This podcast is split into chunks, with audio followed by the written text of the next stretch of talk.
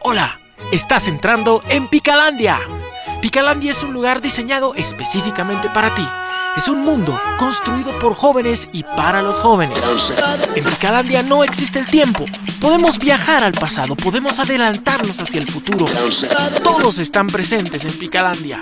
Así que prepárate a escuchar gente asombrosa que tiene mensajes para ti. Porque soñamos con un mundo diferente. Aquí arranca Picalandia.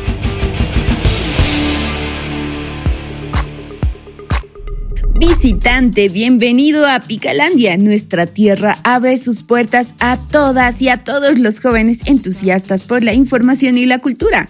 Cuando tu visita acabe tendrás muchos temas de conversación en tus citas, charlas digitales, post, en redes sociales y cualquier lugar donde quieras expresarte. Gracias por visitarnos una vez más. Haremos que tu excursión por Picalandia valga la pena. Se nos va el mes de julio, un mes súper especial para los paseños, los chucutas de corazón. Y bueno, celebrarlo en pandemia trajo sus cosas particulares, como el tema de la verbena digital, las calles vacías, la movida cultural que tanto se hacía notar, pero ahora solo la tenemos en las redes sociales. Pues en Picalandia daremos una vuelta para analizar lo que nos dejó estas fiestas julianas. Empecemos. A los jóvenes de La Paz nos gusta celebrar, la fiesta es parte de nuestra cultura, celebramos algún logro, el final de un examen y por supuesto celebramos a todo pulmón el aniversario del 16 de julio, un festejo netamente paseño. La cueca paseña suena en todas partes y llegan eventos culturales para mostrarnos la belleza estética de la ciudad de La Paz. Y hay un montón de datos curiosos de esta festividad, como por ejemplo, ¿cuál fue la primerita vez que se celebró? Aprendamos algo nuevo de nuestras fiestas julias. El aniversario paseño se celebra cada 16 de julio en recuerdo de los sucesos ocurridos en el año 1809, la Revolución en La Paz, con intenciones independistas al dominio español encabezada por Pedro Domingo Murillo. Muchos se unieron a la causa e instauraron la Junta Tuitiva. Sin embargo, los realistas recuperarían el control y ejecutarían posteriormente a los revolucionarios. La primera fiesta registrada en honor a los hechos ocurridos en 1809 se llevó a cabo el año 1854, 45 años después de la gesta libertaria, en donde jóvenes estudiantes de La Paz decidieron salir a las calles y celebrar la revolución de don Pedro Domingo Murillo. Hubo un encuentro religioso y varias serenatas musicales en el centro de la Lollada Paseña. Como siempre, hubo fuegos artificiales y los registros indican que se lanzó al cielo un globo llamado El Independiente. Toda una algarabia y alegría y celebración desde ese año, la fiesta paseña se convirtió en una tradición que mejoró su intensidad e identidad con el estreno del himno a la paz el año 1863. Toda una historia. Sapia sensualidad. Podemos inventar esa palabrita para descubrir lo sexy que nos vemos para conocer cosas. Pero para llegar a tal categoría, mejor vamos a dar un repaso rápido para las noticias más interesantes. ¿Qué está pasando en el otro plano de la realidad? A ver. ¿Sabías que Bolivia se encuentra en la lista beneficiaria para recibir una vacuna para el COVID-19? Esta es una noticia súper cool. Oxford, la Universidad de Reino Unido, está desarrollando una vacuna para combatir el coronavirus y Bolivia está en la lista de países que recibirán esta vacuna. Un 10 sobre 10 para nosotros. Otra noticia que es buenaza y deberíamos tener en cuenta es que se están gestionando muchos proyectos para turismo virtual. Qué cool sería visitar lugares nuestros netamente bolivianos en la seguridad de nuestros hogares. La Paz fue la pionera en la propuesta desde la municipalidad.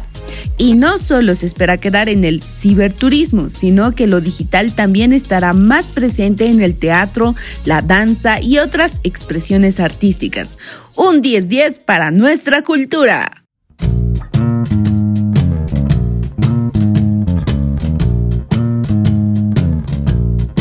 El arte se enfrenta contra el racismo y la relegación. ¿Se puede librar con el idioma? Pues sí. Una cantante joven de 19 años del Perú llamada Renata Flores tiene un canal de YouTube donde sube videoclips de covers cantados por ella de canciones de Alicia Keys o Michael Jackson, pero en quechua. Así es, en quechua. Combina el estilo pop con un folclore andino muy sutil y con otros géneros como el trap latino, que es sinónimo de música de resistencia.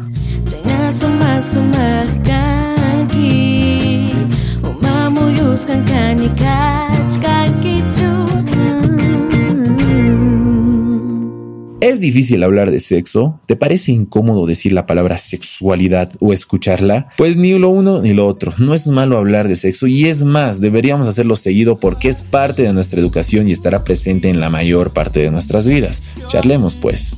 ¿No te pasó que cuando en el colegio nos hablaban sobre educación sexual era algo así como de si tienes sexo, te contagias, tienes sexo, te embarazas? Obvio, ni prestaba atención. Algunas cosas tuve que aprender de internet, que muy sano no es, porque o es cáncer o embarazo. Sí, pues, desde ahí empezamos mal. El sexo no es tan malo como lo muestran si te cuidas, o sea, no es solo embarazo, también son enfermedades venéreas, pero asusta más que tu pareja quede embarazada, yo creo. Esa respuesta genera mucha paranoia en adolescentes Literal, tienes relaciones sexuales sin protección y después están llorando para retroceder el tiempo. Sin darse cuenta que el simple condón te protege de embarazos con un 98% si lo usas correctamente. Además que es la única que nos protege de enfermedades de transmisión sexual. Algo que no entiendo es que prefieren hacerlo sin condón. ¿Por qué? No sé. Dicen que es mejor, pero después o tienes enfermedades o ya nos vemos dentro de nueve meses cambiando pañales. Yo digo que hay tantos métodos a los que podemos recurrir como pastillas anticonceptivas, el DIU, los parches, las inyecciones. ¿Acaso te explicaron en el colegio? Porque la mayoría de las chicas tienen miedo a ponerse el DIU o las inyecciones por miedo a engordar, cuando eso es un mito, literal. Solo tendrás retención de líquidos por el cambio hormonal, pero obvio, si no te alimentas bien, ahí engordarás. No, hermanito, la vida me enseñó a cuidarme. Y sí, pero las chicas no solo son del problema. A su novio, ¿qué le cuesta? Más vale prevenir que lamentar. Picalandia aún no cierra sus puertas. ¿Qué más podemos hablar de La Paz? Pues, a ver, José, ¿qué tienes tú? Datos curiosos de La Paz. Aquí en Picalania nos gusta hablar sobre nuestra La Paz y estos datos que te voy a decir, como son las fiestas julianas, caen como anillo al dedo. A ver, vamos a ver cuáles sabes tú, pues. Mira, capaz no me creas, pero la vida nocturna en La Paz está igual de interesante que Dublín, porque es más que fija que en la noche viste diferentes prestes ensayando, las calles bohemias de Sopocachi y con mucho contenido gastronómico que llamó la atención de los cracks de la revista de National Geographic. Oye, tienes razón, también llama la atención porque literal la Paz es un hueco. Sí, además no sé si te diste cuenta, pero es la ciudad de los ríos, o sea, estamos debajo de varios ríos. Lo que yo sabía es que el astronauta que fue a la Luna, Neil Armstrong, y el que hizo la Torre Eiffel estuvieron en La Paz. Creo que Neil fue al Valle de la Luna, ¿no? Exacto, y Gustav Eiffel hizo la terminal de buses y un puente para trenes que hoy se encuentra en la calle Mancocapa. Con razones, pues Ciudad Maravilla. Sí, pues, no hay otra ciudad como nuestra hermosa La Paz. Los nombres de calles importantes de nuestra ciudad paseña hacen honor a muchos personajes importantes de nuestra historia. Es más que seguro que en alguna ocasión escuchaste alguno de los nombres de las siguientes calles. Ahora te contaremos sus historias. Como homenaje a la ciudad de La Paz, veamos el porqué de algunos nombres de estas calles de la ciudad. Empecemos con la calle Gallardo, ubicada en la zona norte. Se debe a Antonio Gallardo, quien era un líder de los artesanos y precursor de la independencia. También tenemos al Mercado Lanza, homenajeando al coroiqueño José Miguel Lanza, guerrillero que luchó contra los españoles. Obviamente, alguien muy importante fue Apolinar Jaén en la revolución del 16 de julio en la ciudad de La Paz. Eso hay una calle que lleva su nombre. Así que cuando caminas, estás paseando por la historia. ¿Alguna vez comiste ese platito simple hecho de choclo, queso, habas, el llamado plato paseño? Déjame decirte que tiene una tremenda historia de origen que se remota incluso al cerco a la paz hecho por Tubat Katari, un momento traumático hasta el día de hoy para los paseños. Escucha la siguiente nota que habla al respecto. En el año 1781, la ciudad de La Paz fue cercada por un ejército indígena que reclamaba por los derechos de su pueblo la abolición de la esclavitud, el derecho a la tierra y a la educación. Fue una de las mayores organizaciones indígenas de la historia del país. Cerca de 40.000 indígenas se pusieron a los alrededores de la ciudad bloqueándola por completo, evitando el paso de alimentos y transportes. Los paseños estaban tan desesperados por alimento que fueron a las haciendas cercanas a recoger la cosecha. Choclos, habas y queso de cabra, que juntos crearon el famosísimo plato paseño. Así que cada vez que comas este delicioso plato, piensa que fue creado en uno de los momentos más conflictivos de La Paz y que los líderes Bartolina Sisa y Tupac Katari fueron indirectamente sus creadores. Picalandia está muy de moda el anime y esperamos muy ansiosos el regreso de Pokémon, una vuelta a la infancia de muchos y una oportunidad de entrar a este super universo para otros. O los videojuegos. José, por ejemplo, ganó alguna que otra vez en Fortnite. Pero también nos fascina el manga y en una de nuestras charlas geeks hablamos sobre Super Cholita. Qué poderoso suena, ¿no? Como ahora la mayoría de los jóvenes están en sus casas y no pueden salir, están tratando de sobrellevar su cuarentena con videojuegos, leer cómics y cosas así. Más que fija, ya debieron leer todos los cómics de Marvel o DC, pero deberían leer un poco más de lo nuestro. Sí, pues, hay una diversidad enorme. ¿Escuchaste el cómic de la Supercholita? No, pero sí escuché sobre la infanta. Es la historia de una bruja de otro universo que llega a nuestro mundo y al principio es atacada por ser diferente. ¿De qué trata el cómic Supercholita? Es pues un comicazo. Te cuento, fue inspirada en los cómics japoneses. Se trata de una chica aymara con superpoderes para ayudar a los pobres y obtuvo fuerzas andinas del Tiahuanaco. Esta chica puede volar. Lo más bonito es que viste como la chola paseña. Te lo recomiendo. Seguimos con temas paseños, colingas, y ahora podemos adentrarnos en un espacio que a los habitantes de Picalandia les gusta mucho, un libro. En La Paz amamos nuestros clásicos paseños. Hay muchos bolivaristas y estronguistas. Los ves en todas partes. Cuando a estos dos equipos les toca compartir cancha, la fiesta se arma y banderas con bombos y trompetas despiertan. ¿Sabías que hay un libro que se titula Clásico Literario? Que tiene mucho de literatura y fútbol. Escuchemos de qué se trata. El clásico literario se juega en cancha. 22 autores, 11 tigristas y 11 bolivaristas se baten en duelo de letras exponiendo su arte con alegorías de sus equipos favoritos.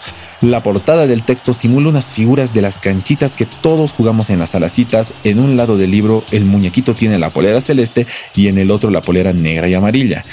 Dicen que una buena obra literaria se mide por la manera en la que comienza y el bolivarista Erio Ortega hace una gran jugada con la primera oración de su cuento Dios no es millonario que dice así. Parado acá, cerca del hombre que hizo trizas mi sueño de adolescente, apenas puedo respirar. ¡Uf!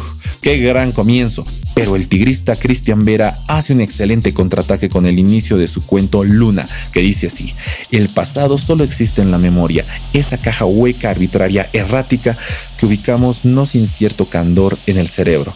Qué manera de manejar las palabras. Como estos inicios, hay muy buenos cuentos en este libro que nos adentran en temas sociales, familiares y personales del hincha del fútbol boliviano. La juegan autores galardonados como Rodrigo Urquiola y Oswaldo Calactayud, entre otros. La cancha sigue en disputa. El clásico literario, como toda buena literatura, es un juego eterno. Escríbenos a Pica y dinos cuál es el cuento que más te gustó de este libro.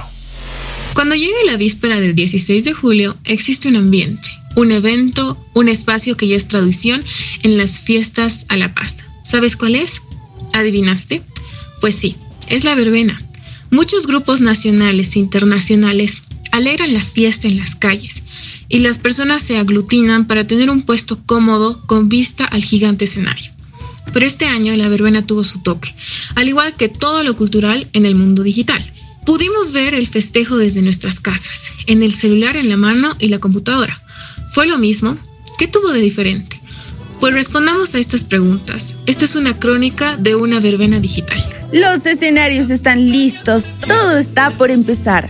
Varios conjuntos alistan sus instrumentos, además de ballets folclóricos y otra clase de exposiciones. En unos minutos las cámaras comenzarán a transmitir La Paz Culturas en su página en Facebook. Inicia el conteo de su transmisión en vivo y los presentadores ya se encuentran con el micrófono en mano. Desde la estación central del Teleférico Rojo se planea dar un seguimiento general a todas las transmisiones de los diferentes escenarios. Ya comenzó, la gente empieza a ver la transmisión. Verbena Virtual 2020 dice en una esquina de la pantalla. En el mirador de la Icacota se baila la saya de los yungas y posteriormente entra una banda de música autóctona del altiplano. La gente participa en la caja de comentarios demostrando su espíritu paseño. Otros simulan con un tono burlesco estar presentes ahí, hablando que perdieron un amigo o el celular. La fiesta ya comenzó. Entra al escenario del teleférico rojo el rock folclórico que caracteriza el inicio de la verbena. Se realizan excelentes presentaciones de apertura. El rock inunda los parlantes de los celulares. La gente en sus casas lo observa todo. Ahora entra nuestro alcalde, da su mensaje tradicional y de poco se acaba el 15 y llega el 16. Los petardos se alistan, se canta el himno y el cielo oscuro se ilumina de colores. Aunque vale aclarar que los juegos artificiales no eran necesarios. Quizá querían darle ese tono, ese gusto de años pasados a la gente. Pero tenemos que tener en cuenta que no es bueno ni para el medio ambiente ni para las personas con asma. Después llega el folclore y la música criolla, la cueca paseña se hace presente. Se presenta la cultura de la paz con danzas y recitales. Después llega Que nunca puede fallar, y la fiesta se cierra con la cumbia y la música tropical. Fue un lindo festejo digital, pero ¿se sintió igual? Escuchemos los comentarios de los jóvenes. Yo creo que la verbena virtual es una iniciativa muy buena por parte de la alcaldía, pero creo que llega a perder la esencia de lo que era la tradición paseña, ¿no? Ahora, escuché por ahí que, que el medio también comunica un mensaje, ¿no? Entonces creo que lanzarlo por redes sociales hace que ya no sea un evento local y, de los paseños exclusivamente, sino se vuelve un evento más global, más nacional. Entonces creo que es una iniciativa muy buena para los artistas, para que se promocionen. Sin embargo, creo que pierde algo de esencia, la, la tradicional verbena, sin, sin estar con tu gente, ¿no? Es, es otra cosa, muy diferente, sin estar con los amigos. No, yo, yo opino que la intención de la, de la verbena virtual ha estado buena ya que, o sea, a pesar de la pandemia, nos damos modos, ¿no? De, de, no perder esta costumbre del 16 de julio, a pesar de que obviamente para nada es lo mismo. Pero bueno, o sea, sirve un rato igual para entretener a, la gente, o sea, distraerla un rato de, del encierro que estamos teniendo. Bueno, respecto a la verbena virtual, creo que ha sido un acto que se ha acoplado a la nueva realidad que, que tenemos, que nos tenemos que ir adaptando, ¿no? Por mi parte me parece que ha sido una buena idea ayudar y apoyar a los artistas. Eh, actualmente son los que se ven más afectados. Si bien todos de cierta manera nos vemos súper afectados, los artistas tenían conciertos todas las semanas, tenían viajes y giras y es algo que lamentablemente eh, no se ha podido y no se va a poder realizar en un muy buen tiempo. Entonces lo que ha buscado, por ejemplo, la alcaldía, eh, mi teleférico, ha sido apoyar a, a las bandas eh, bolivianas, a las bandas paseñas. Entonces, eh, a mí me parece que eh, es una buena idea. Em, hablando del presupuesto, no tengo los datos exactos, pero yo sabía que, por ejemplo, en el teleférico, obviamente sí habían ahorrado muchísimo a comparación de otros años que eh, contrataban a grupos internacionales para que lleguen a la estación central al concierto ¿no? del 16 pero este año se, se ha ahorrado muchísimo pero eh, esa tradición tampoco eh, muerto, ¿no? Por así decirlo. Entonces a mí me parece bien que sí eh, les den trabajo a los artistas, es algo que se necesita y hay que ver la manera de, de apoyarnos, ¿no? Pese a que ha sido súper diferente a cualquier año, porque antes teníamos la posibilidad de encender eh, la televisión y ver la verbena, porque siempre habían medios que transmitían, pero la diferencia era que veíamos muchísimas personas, ¿no? disfrutando y apreciando el arte de, de, la música. Este año ha sido súper diferente y ha sido eh, importante también cuidar varios aspectos de bioseguridad como eh, han salido en varias notas eh, respecto a, esta verbena virtual, que no podían haber más de 10 personas. Entonces, eh, me parece eh, interesante también la manera en la que los, bueno, las autoridades han intentado realizar este acto como cada año, ¿no? Claro, de una manera diferente. Así fue cayendo la noche y terminando nuestra verbena.